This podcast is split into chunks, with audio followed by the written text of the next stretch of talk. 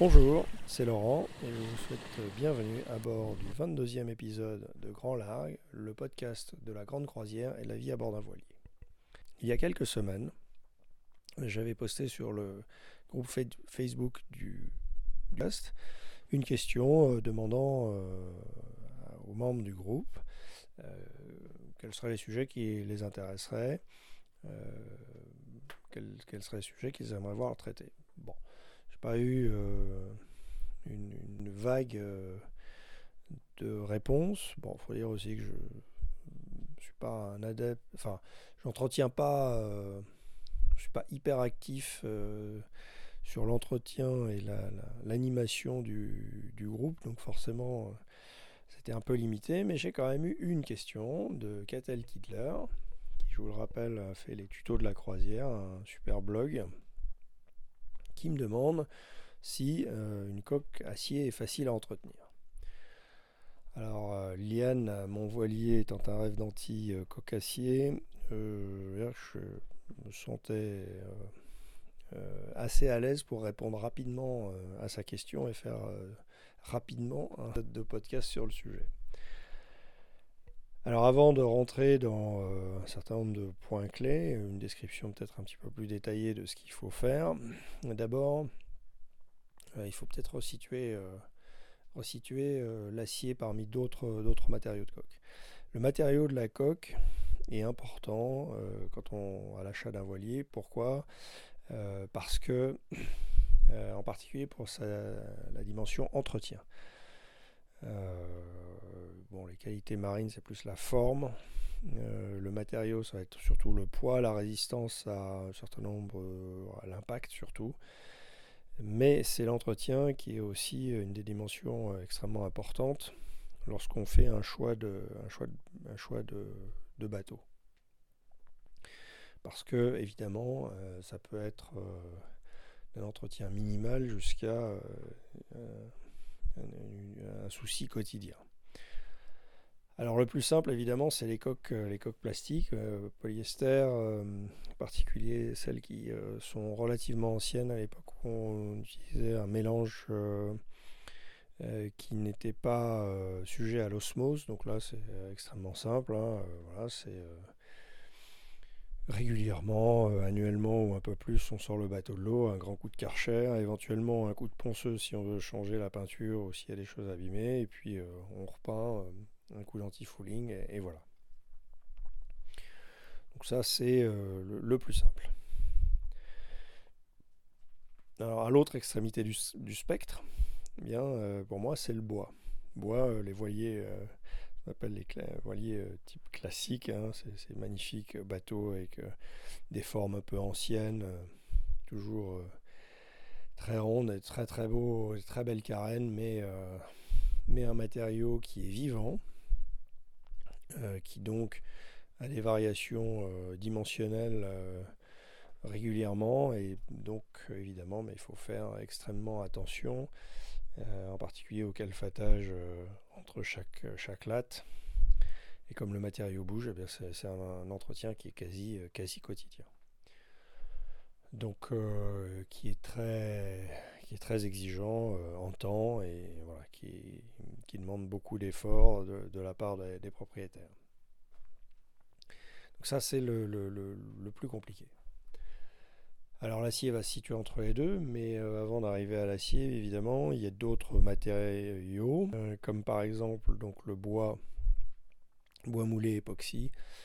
Alors à l'époque, euh, j'avais euh, sérieusement envisagé l'achat d'un Galian, un catch, euh, un superbe catch de 14 mètres, qui était dans ce matériau-là, mais j'avais finalement pas acheté le bateau. Pourquoi? Parce que j'avais pas trouvé d'informations suffisantes sur les qualités de ce matériau, durabilité, résistance à l'impact, euh, entretien, etc., etc. Et j'avais pas trouvé non plus de nom d'un expert qui euh, soit connu pour euh, ses compétences dans ce matériau-là. Donc j'avais préféré passer, passer mon chemin et, m'intéresser à autre chose. Ce qui est un peu dommage parce que, parce que par manque d'informations, je suis peut-être passé à côté de quelque chose d'intéressant. Alors depuis, j'ai croisé quelqu'un qui, avait un bateau dans ce matériau-là et avec lequel il est passé dans un Force 10 sans encombre. Bon, je me dis que je ne doute pas que son bateau a été bien entretenu. Donc, bon, cette chose-là mise à part, évidemment, le matériau, euh, bon, évidemment, fait ses preuves. Euh, voilà, donc, mais euh, bon, c'est toujours, ça reste quand même un matériau de niche et il est difficile d'en savoir plus. Et d'ailleurs, à ce titre, si certains auditeurs ont des témoignages, veulent bien témoigner sur leur expérience avec des bateaux dans ce matériau-là, je suis, je suis preneur. Et je les accueillerai bien volontiers euh, à bord de Grand Largue pour qu'on discute de, ça. Alors, dans les matériaux, il y a euh, métallique, il y a l'aluminium. Alors l'aluminium, euh, l'avantage par rapport à l'acier, il est double. Un, ça ne rouille pas. Et deux, c'est beaucoup plus léger. Donc pour une coque de volume égal, eh bien le, poids est, bien moindre et donc évidemment bah, les performances en termes de vitesse euh, du voilier ben, sont, euh, évidemment euh, en faveur de l'aluminium. Alors, donc d'un point de vue entretien, eh bien c'est très simple hein, puisque ça nourrit pas, donc voilà, c'est vraiment un matériau très simple. Ceci dit, et si on inclut dans l'entretien euh, un certain nombre de mesures préventives. Euh, alors là, l'aluminium devient euh, une caractéristique quand même assez... il ne rouille pas certes, mais il se dissout très très bien dans l'eau en faisant pile avec l'eau de mer, surtout s'il y a une fuite électrique quelque part dans le circuit du bateau. Donc en fait, sur les voiliers en aluminium, il y a des circuits systématiquement en double en, bipolaire, donc des circuits plus complexes, plus, sécurisés, euh, évidemment euh, en général aujourd'hui euh, quasiment systématiquement un détecteur de fuite électrique posé correctement. voilà, donc ça c'est une vigilance permanente, c'est la fuite électrique. parce que là, ça peut très très rapidement créer des, trous et faire couler le, faire couler le bateau. Donc ça, c'est une, vraie vigilance.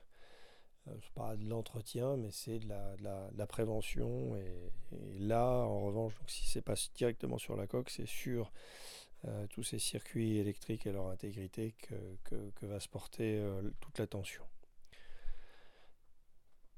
Voilà, alors l'acier, bon, l'acier, là encore, il y a plusieurs, il y a plusieurs qualités d'acier. Il y a il y a aujourd'hui un mélange qu'on appelle le strongal, hein, qui est un mélange euh, d'acier et d'aluminium. Alors l'avantage, c'est que ça ne rouille pas ou beaucoup moins, mais ça a à peu près le poids de l'acier. Voilà, c'est un petit peu plus léger. Euh, il y a aussi euh, parfois certaines pièces en acier inoxydable.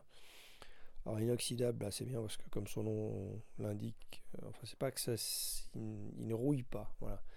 Il s'oxyde en surface, c'est une, oxydation qui se fait en surface et qui va protéger le reste, euh, le reste des parties, le reste du métal. Mais euh, voilà, il, ne rouillera pas. Alors quand même, le petit inconvénient, c'est que c'est un peu plus compliqué à produire. Et donc ça en, concrètement, ben, une tonne d'acier inoxydable, ça coûte 5 fois plus cher qu'une tonne d'acier normal. Voilà. Parce que en fait, c'est une histoire de taux de carbone qui est beaucoup plus bas dans l'acier euh, inoxydable. Et euh, pour obtenir ce taux de carbone plus bas, bien, ça nécessite des procédés de fabrication qui sont plus coûteux. Euh, la construction, ça nécessite aussi, mais ça peut être un entretien ou une réparation. Hein. L'inox nécessite quand même des, procédés de, soudure qui sont un petit peu plus techniques et compliqués que, l'acier normal, là aussi. Voilà. Alors l'acier. Bon, est-ce que c'est compliqué à entretenir? Alors, non, pas spécialement. enfin, un peu plus que le plastique parce qu'il va falloir attaquer les points de rouille. C'est là qui peuvent apparaître assez régulièrement. Alors, bon, ça va pas quand même à une vitesse. enfin, avec un avant qu'un un bateau rouillé ne commence à avoir des trous et ne, coule, il euh, faut quand même plusieurs dizaines d'années. Hein. Ça va pas se faire en, quelques, quelques mois ou quelques semaines. Bon, la rouille, ça se voit bien, hein. c'est des grosses coulures euh, rouges, orangées, en particulier sur une peinture, euh, on ne peut pas les manquer. Alors, bon, donc ça c'est la prévention et euh, l'élimination de ces points-là qui va être la grande caractéristique de l'acier. Alors pour éviter que ça n'arrive, il y a aussi des choses à faire. Donc euh, en général, les coques sont métallisées euh, dans la construction, c'est-à-dire qu'une fois que l'acier a été soudé en forme, on rajoute sur la côté extérieur de la coque une très fine couche, en général d'étain, je crois, voilà, qui va euh, amener une protection, première protection euh, à la coque et euh, réduire notablement les, phénomènes de rouille. alors ça se fait surtout à l'extérieur, ça se fait pas à l'intérieur et j'y reviendrai un petit peu plus loin. Aujourd'hui se passe aussi des, des peintures époxy qui vont faire une espèce de, film de protection complet sur euh, l'ensemble de la coque. Là aussi, ça se passe en général plutôt à l'extérieur qu'à l'intérieur. Et effectivement, euh, l'IAN avait été traité comme ça. Et c'est vrai que l'extérieur c'est très très bien conservé. Il y a eu un petit souci parce que, alors ça c'est le deuxième point euh, essentiel pour protéger une coque. Euh, c'est les anodes. Il y, a une, euh, il y a 12 anodes sur liane, sans compter les deux anodes d'arbre, d'hélice, puis l'anode qui termine l'arbre d'hélice. Parce que l'hélice, c'est elle, alors l'arbre et l'hélice sont pas en acier, c'est un alliage différent. Donc il y a des possibilités d'interaction. Voilà, et ces anodes vont protéger eh bien, la coque de justement toutes les interactions qu'il peut y avoir, par exemple euh, le fait qu'il y ait le moteur, qu'il y ait les éviers en acier inox, euh, les réservoirs en inox, etc. etc. Donc il y, a, toute une, série d'anodes qui sont posées sur la coque. Alors le point essentiel à connaître pour les anodes, donc évidemment, alors euh, une anode c'est quoi? C'est une masse métallique qui va euh, en fait euh, récupérer, qui va dévier toutes les réactions chimiques et électrochimiques en particulier qui vont se former autour de la coque et euh, d'autres métaux qui sont à l'intérieur du, bateau. Elles vont concentrer toutes ces transformations électrochimiques sur elles et elles vont, donc c'est elles qui vont se corroder, s'oxyder et finalement eh bien petit à petit être rongé et disparaître. Donc il faut les changer régulièrement. Euh, on voit rapidement, on voit bien la différence entre une anode euh, qui est euh, neuve, c'est un beau bloc métallique un peu brillant, et une anode qui a, bien servi, ça ressemble, ça ressemble à de la pierre ponce, voilà, pour le même métal. Donc on voit là, on voit, on peut tester et voir toute la transformation euh, chimique qui s'est faite. Voilà, mais c'est cette transformation qui va protéger le reste de la coque. Le point clé, c'est que lorsqu'on met une anode, alors si l'anode est neuve, on peut la mettre et euh, la mettre dans l'eau et ça se passera, enfin la mettre sur la coque, euh, mettre l'ensemble dans l'eau et ça se passera bien. Si cette anode neuve ou quasiment neuve ou pas trop, trop, rongée euh, ressort de l'eau avec la coque. Alors là, il va falloir impérativement les, les démonter, les brosser, brosser toute la surface en contact avec l'eau, avant de les reposer sur la coque et de remettre l'ensemble à l'eau. Pourquoi? Parce que quand une anode a commencé à fonctionner dans l'eau de mer, lorsqu'on la sort, il va y avoir une oxydation de surface qui va se faire au contact de l'oxygène. Et cet oxyde sur la surface, lui, va bloquer, toute, neutraliser toutes les, réactions électrochimiques dans l'eau de mer. C'est-à-dire qu'en fait, bah, l'anode, pour parler simplement, en fait, cette oxydation va protéger l'anode. Donc l'anode ne va plus faire son, ne va plus jouer sa fonction euh, bien de, un petit peu entre guillemets de, paratonnerre, si je puis dire, ou en tout cas de d'aimant à, à, problème électrochimique, enfin à réaction électrochimique. Et donc elle ne joue plus son rôle. Elle, reste euh, intègre, ce qui n'est pas vraiment le but du jeu. Et puis du coup, ben, les réactions électrochimiques vont se faire ailleurs, et en particulier sur la coque. Donc, donc brossage, brossage, brossage des anodes avant de les reposer et de les euh, d'une anode qui a déjà servi, brossage donc avant de la remettre sur euh, la coque et l'ensemble à l'eau. Alors, euh, c'est important parce que sinon il va y avoir des petits, des petites bulles.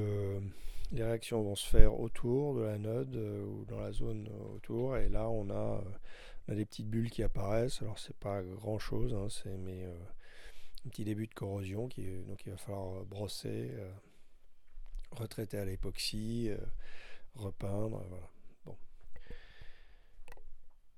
Voilà. Sinon, bien l'acier, c'est comme tous les autres matériaux mis dans l'eau, bien les animaux s'installent dessus. Là, il n'a aucun aucun effet euh, biocide, donc il faut le protéger par un anti-fouling.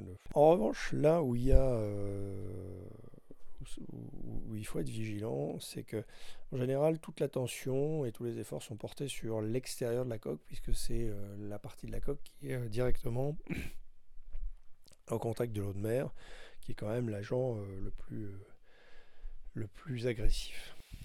Mais c'est un ami euh, fier de marine marchande qui me l'avait dit quand je cherchais à acheter un bateau. Il me dit euh, Regarde bien l'intérieur. Les bateaux, ça pourrit toujours par l'intérieur, pas par l'extérieur. Et effectivement, l'intérieur, comme il n'est pas soumis directement aux agents agressifs, bah, il est un petit peu. Euh, on estime que bah, voilà, il n'est pas, il pas exposé, donc ça se passe bien. Et, voilà, il est juste exposé un peu à l'air, à l'humidité, donc ça rouille pas trop. Alors, or, en fait, non c'est bien à l'intérieur que, les, que la rouille va, va être la plus, la plus active et, euh, et, parfois euh, justement la plus dévastatrice. Alors, bon après ça se fait pas partout. Bon déjà les fonds normalement sont peints. En tout cas dans l'IAN, euh, la plupart des... enfin oui, la plupart des fonds sont peints en blanc. Donc peinture spéciale pour fond et donc bah, ça, tient bien, la peinture fait son office et quelques gouttes d'eau de temps en temps par-ci par-là, une petite coulure, un verre d'eau qui tombe, enfin bref. Euh, voilà, ça se passe bien, on éponge ça et, l'affaire est oubliée, il n'y a aucune, a, aucune réaction, enfin aucun, aucune conséquence en termes de corrosion. Alors, mais il y a quand même quelques endroits qui, eux, vont concentrer un peu tous les soucis. Au premier rang duquel le, puits de quille. Alors ça, c'est vraiment euh, là où, en général, bon, l'ensemble des, des, eaux et des évacuations vont finir dans le puits de quille. Euh, c'est là où il y a la pompe de cale automatique, en tout cas pour, pour moi. Donc là, le, puits de quille... Euh, Bon, le mien a été euh, enduit d'un revêtement époxy euh, à nouveau, là, donc euh, voilà, il est relativement sain, c'est relativement propre. je regarde très régulièrement, j'ouvre, je regarde le, puits de quille très régulièrement, j'enlève parce que même avec la pompe de cale, il y a quand même un petit, il y a un petit centimètre, ouais, l'équivalent d'un, bol d'eau qui peut stagner là-dedans. Bon, ça, alors, il reste dans la zone plastifiée, mais quand même, euh, régulièrement, j'essaie d'éliminer, d'éliminer ça. Euh, ensuite, bien évidemment, c'est euh, sous les éviers, parce qu'il y a toujours des, de l'eau qui peut partir un petit peu, des, aspersions d'eau à droite, à gauche, en cuisinant, en se passant, en les mains. Voilà. Donc là, il y a, il y a une vigilance permanente il y a toujours un torchon pour, pour absorber toute l'eau qui ne part pas dans, l'évier. D'ailleurs, je réfléchis à changer de modèle de façon à avoir à limiter les possibilités de fuite d'eau. Voilà, et donc évidemment ça descend et ça passe sous les équipés et là c'est un peu plus compliqué. Et enfin, ça peut aller se loger euh, sous le moteur, sous les réservoirs, euh, dans des endroits qui sont alors peu visibles, mais surtout euh, difficilement accessibles. Et là, effectivement, ça nécessite une vigilance un peu, un peu accrue. donc, c'est des choses qu'on vérifie au grand carénage, en tout cas quand le bateau est mis à l'eau, de façon à pouvoir effectuer les traitements préventifs. Donc, donc c'est au rythme, euh, au rythme des carénages. Donc en conclusion, eh bien, oui, l'acier est un petit peu plus exigeant en entretien que le plastique, euh, mais pas, malgré tout pas beaucoup plus, hein, parce que même sur un voilier plastique, il y a quand même un certain nombre de choses à vérifier régulièrement. Voilà. Euh, ça, nécessite des actions essentiellement préventives et curatives rapides. Et donc au final, bien d'un point de vue entretien, ben oui, je recommande l'acier euh, parce que l'entretien effectivement est un peu plus compliqué que le plastique, euh, mais, mais, guère plus. Euh, merci d'être arrivé au bout de cet épisode qui a été enregistré un petit peu en retard. Les, les choses sont un peu mouvementées ces temps-ci. J'espère pouvoir poursuivre podcast Grand Largue dans, le, dans les, semaines qui suivent. Euh, ça ne va pas être facile parce que je ne vais pas être connecté très bien à Internet, donc à voir, mais je vous tiendrai au courant. En tout cas, si vous avez euh, apprécié cet épisode, eh n'hésitez pas à le, à le, diffuser autour de vous, euh, à le recommander à vos amis et connaissances. Abonnez-vous malgré tout, parce que même si je vous l'ai dit j'ai quelques incertitudes sur la régularité dans les semaines qui viennent. Euh, bien, il y a les épisodes précédents et puis euh, surtout en cas d'irrégularité, bien l'abonnement vous permettra de ne rater aucun épisode, même s'ils ne sortent pas le vendredi ou toutes les semaines. Mais je vais quand même essayer de me tenir euh, le plus possible au rythme habituel. Sur ce, je vous souhaite bon vent et vous dis à très bientôt sur Grand